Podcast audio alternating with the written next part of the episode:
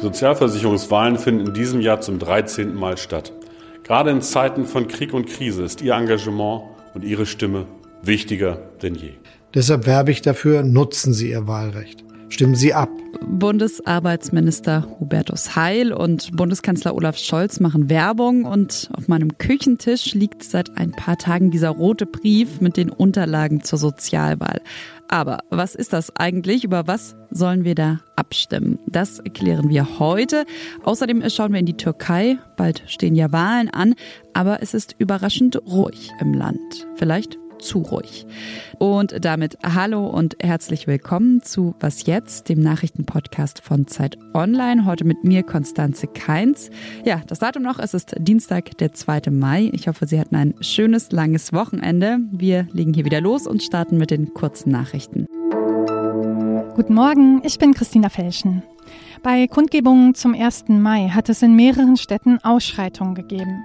In Hamburg wird gegen einen Polizisten ermittelt, der einen Demonstranten schwer verletzt haben soll. Der Polizei liegt nach eigenen Angaben ein Video vor, das zeigt, wie der Polizist Körperkontakt mit dem Demonstranten aufnahm, der daraufhin mit dem Kopf auf den Asphalt aufschlug und bewegungslos liegen blieb. Der Polizist ging offenbar weg. Auch in Stuttgart gab es Ausschreitungen. Die traditionelle Demo in Berlin-Kreuzberg wurde vorzeitig abgebrochen. Boris Palmer ist bei den Grünen ausgetreten. Der Oberbürgermeister von Tübingen hatte am Wochenende für eine Eklat gesorgt. Am Rande einer Migrationskonferenz bezog er Stellung zu seiner wiederholten Verwendung des N-Wortes. Als er mit Nazis rausrufen konfrontiert wurde, sagte Palmer zu der Menge, das ist nichts anderes als der Judenstern. An der Äußerung gab es viel Kritik, auch die Bundespartei ging auf Distanz. Kurz vor Bekanntgabe seines Austritts entschuldigte Palmer sich. Als Oberbürgermeister hätte er niemals so reden dürfen, sagte er. Dass der Eindruck entstanden sei, er würde den Holocaust relativieren, tue ihm unsagbar leid. Redaktionsschluss für diesen Podcast ist 5 Uhr.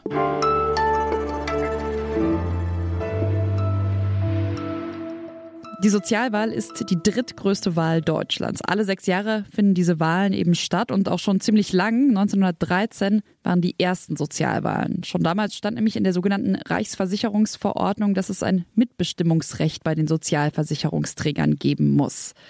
Ja, und auch dieses Jahr können wir eben wieder abstimmen. Aber worüber eigentlich und wie eigentlich, das wollen wir heute klären, denn bis Ende Mai können viele von Ihnen ja noch ihre Stimme abgeben. Und Antworten auf diese Fragen gibt uns heute Michaela Gottfried vom Verband der Ersatzkassen. Ich äh, begrüße Sie, Frau Gottfried, und würde Ihnen direkt die erste Frage weitergeben, nämlich was ist die Sozialwahl? Sie hatten es ja schon angesprochen, ich möchte das auch nochmal wiederholen. Ähm, die Sozialwahl ist erstmal, das macht die Bedeutung klar, die drittgrößte Wahl in Deutschland hinter der Bundestagswahl und der Europawahl.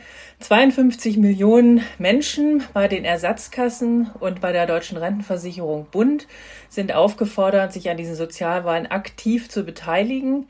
Unsere Sozialversicherungsträger sind eben nicht allein vom Staat sozusagen organisiert, sondern das Prinzip ist, die Betroffenen selber, die gewählten Vertreter in den Parlamenten, in den Sozialparlamenten der Sozialversicherungsträger hier bestimmen mit, was in den Krankenkassen passiert. Mhm.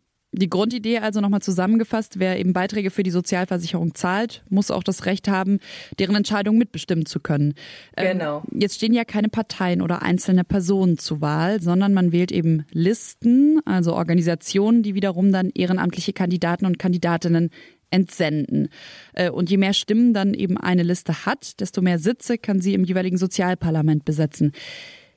Was ist denn die Aufgabe dieser Sozialparlamente? Also was kann ich mit meiner Stimme mitentscheiden? Bei den Ersatzkassen oder bei den Krankenkassen ist es so, dass sie den Vorstand, den hauptamtlichen Vorstand wählen und kontrollieren. Das ist natürlich schon mal eine ganz wichtige Aufgabe. Sie sind verantwortlich für die Festlegung des Haushalts bei den Krankenkassen. Das ist ja schon auch ein Batzen Geld, was da verantwortet wird. Und sie legen den Zusatzbeitrag fest oder bestimmen über den Zusatzbeitragsatz, der ja dann von Versicherten und Arbeitgebern gemeinsam bezahlt werden soll. Also man kann sagen, der Verwaltungsrat, so heißt er bei den Ersatzkassen, trifft alle Grundsatzentscheidungen einer Kasse.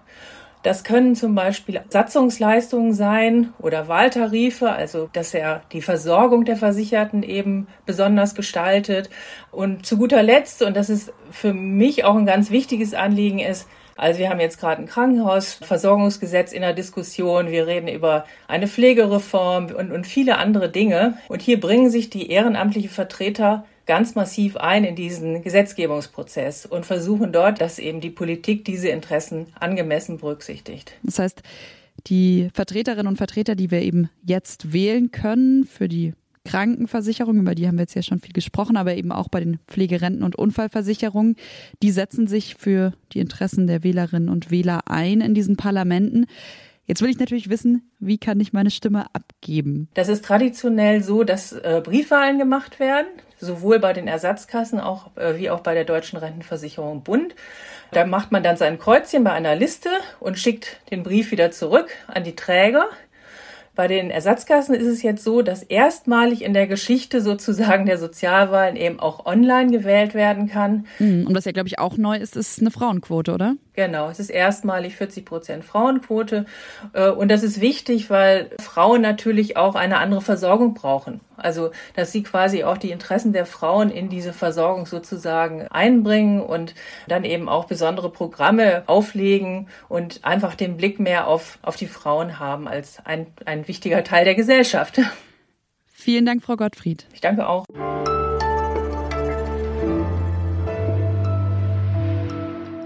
Und sonst so? Wir springen mal zurück in den Juni 2020. Äh, diese App ist kein Allheilmittel, sie ist kein Freifahrtschein. Der damalige Gesundheitsminister Jens Spahn hat da die neue Corona-Warn-App vorgestellt. Und naja, danach kam dann eine Zeit, in der zumindest ich ziemlich häufig auf diese App geschaut habe oder sich die App bei mir gemeldet hat, weil ich ein, zwei, drei, vier Risikobegegnungen hatte. Aber seit gestern warnt die App niemanden mehr. Die Corona-Warn-App geht in den Ruhemodus, sagt die Bundesregierung. Und der jetzige Gesundheitsminister Karl Lauterbach erklärt warum. Das macht keinen Sinn bei der geringen Inzidenz, die wir derzeit haben und auch bei der hohen Bevölkerungsimmunität. Die Krankheit verläuft nicht mehr so schwer. Ich finde, das geht heute als Good News und sonst so durch. In einem Monat verschwindet die App dann übrigens auch aus den App Stores.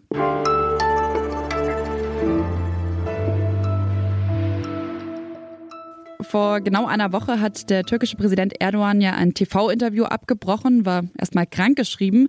Jetzt ist er zurück und macht wieder Wahlkampf. Denn in knapp zwei Wochen finden in der Türkei die Präsidentschaftswahlen statt und zur Auswahl stehen eigentlich zwei Gegensätze, muss man sagen. Also auf der einen Seite eben Erdogan, auf der anderen Seite Kemal Kılıçdaroğlu, der Kandidat, auf den sich die Opposition geeinigt hat. Und wir schauen heute mal mit der Zeit Online-Autorin Marion Sendker auf diesen Wahlkampf. Hallo nach Istanbul. Hallo Marion. Hallo Konstanze. Lass uns erstmal kurz auf die beiden Kandidaten schauen. Also, wer steht für was? Fangen wir einmal an mit äh, Recep Tayyip Erdogan. Er macht deutlich immer wieder, dass sich unter ihm eigentlich nicht viel verändern würde, wenn er wieder gewählt wird. Also er sagt natürlich zum Beispiel, dass die Inflation wieder sinken soll und äh, all solche Sachen, aber das verspricht er auch schon seit mehr als einem Jahr. Ähm, was man von ihm dann eher erwarten kann, ist noch eine Verhärtung seines Kurses, denke ich. Er wird ja auch unterstützt von sehr radikal islamischen, islamistischen Parteien zum Teil. Beim Herausforderer Kemal Kılıçdaroğlu sieht das ganz anders aus. Er will vor allem mehr Demokratie Demokratie. Er will die Korruption komplett beenden, damit macht er viel Wahlkampf.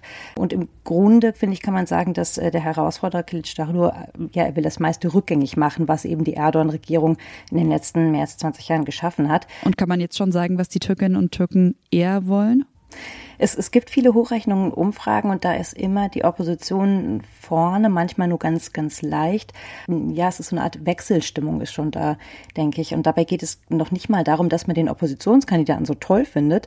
Ähm, es ist eher so, dass man fühlt, dass sich irgendetwas jetzt mal ändern sollte. Also man, man hat da keine Lust mehr zum Beispiel auf die Identitätspolitik der letzten Jahre, auf den politischen Islam und vor allem auch nicht mehr auf die hohen Lebenshaltungskosten, so, so pragmatisch wie das klingt.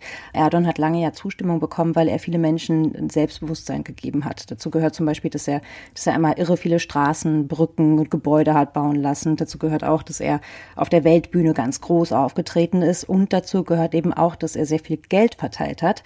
Das fehlt jetzt aber schon seit einiger Zeit. Und das ist neben der Polarisierung in der Bevölkerung und, und auch dieser ganzen Kultur der Angst und Unterdrückung, die durch ihn gekommen ist, das ist meiner Ansicht nach der, der wichtigste Punkt, also das Geld, warum die Mehrheit äh, im Land eine Veränderung will.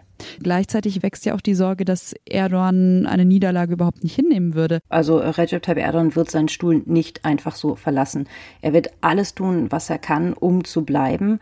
Was genau passieren könnte, ist, ist ein bisschen schwer zu sagen. Da ist alles möglich, aber ruhig dürfte die Zeit unmittelbar nach den Wahlen eher nicht werden und das, das fühlen auch die Leute hier. Vielleicht kannst du das nochmal konkret machen. Also wie meinst du das? Wie ist die Stimmung sozusagen jetzt gerade anderthalb Wochen vor der Wahl? So gedrückt, finde ich, ist die Stimmung. Es kommt mir so ein bisschen vor, vor wie, wie die Ruhe vorm Sturm und keiner weiß genau, was da jetzt, was da jetzt kommen kann. Und ich kann mir auch vorstellen, dass viele sich deswegen erstmal bedeckt halten, um jetzt nicht äh, für, für die eine oder andere Seite, die nachher dann als, als Verlierer dasteht, groß ähm, geschrien zu haben und dann selbst eben mit dieser Verliererseite unterzugehen. Ich glaube, das ist auch einer der Punkte gerade, womit die Regierungspolitiker so ein bisschen zu kämpfen haben. Alle warten so ein bisschen ab. Danke, Marion, und wahrscheinlich bis spätestens 14. Mai, also Wahltag. Ja, gerne. Und das war's von Was jetzt an diesem Dienstagmorgen. Heute Nachmittag wie immer das Update mit meinem Kollegen Ole Pflüger. Ich verabschiede mich und lasse Ihnen unsere Mailadresse da, wasjetzt.zeit.de. Tschüss.